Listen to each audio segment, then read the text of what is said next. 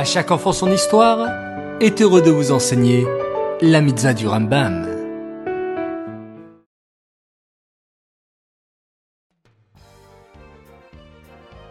Bonjour les enfants, vous allez bien ce matin? Baruch Hashem. Je suis heureux de vous retrouver pour notre étude des mitzvot du Rambam, d'autant plus que nous recommençons un nouveau cycle d'études des mitzvot. Tu te souviens que nous avons terminé l'étude des 613 mitzvot dimanche dernier. Et après l'introduction d'hier, nous recommençons depuis le début des mitzvot. Aujourd'hui, et durant les jours qui viennent, le Rambam explique dans son livre Mishneh Torah, qui rassemble et qui explique toutes les 613 mitzvot de la Torah, de quelle manière il a procédé pour expliquer et pour comptabiliser les mitzvot dans son livre. Aujourd'hui, le Rambam explique les trois premiers principes de son livre des mitzvot. Tout d'abord, le Rambam ne compte que les mitzvot énoncés par la Torah, qui sont au nombre de 613 et il ne comptabilise pas les sept mitzvot qui ont été ajoutés par nos chachamim, par nos sages.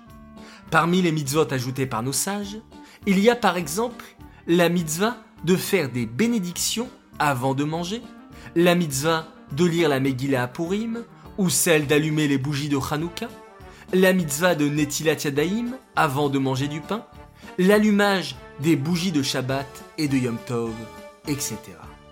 Ainsi, le Rambam explique qu'il ne compte pas ces mitzvot instaurés par nos sages dans son compte des mitzvot. Bien entendu, ces mitzvot sont très importantes, et la Torah elle-même nous ordonne d'écouter les paroles de nos sages. Mais le Rambam décide dans son livre de compter uniquement les 613 mitzvot de la Torah. Ensuite, le Rambam explique qu'il n'inclut pas dans son compte de mitzvot celles qui sont déduites à partir de certaines règles énoncées dans la Torah. Il ne prend en compte que les mitzvot qui sont écrites explicitement dans la Torah. Enfin, le Rambam ne compte que les mitzvot qui doivent être appliqués par toutes les générations. Par exemple, il ne compte pas dans les mitzvot une mitzvah particulière qui a été donnée à un moment donné pour une seule génération et qui ne concerne pas les générations suivantes. Par exemple, les béné Israël devaient laver leurs vêtements avant Matan Torah, avant le don de la Torah, et n'avaient pas le droit de s'approcher de la montagne du Sinaï. Mais cela ne concerne pas toutes les générations, et cela n'est donc pas comptabilisé dans les mitzvot du Rambam. Cette étude est dédiée les Louis Gabriela Batmoshe, Aléa Shalom.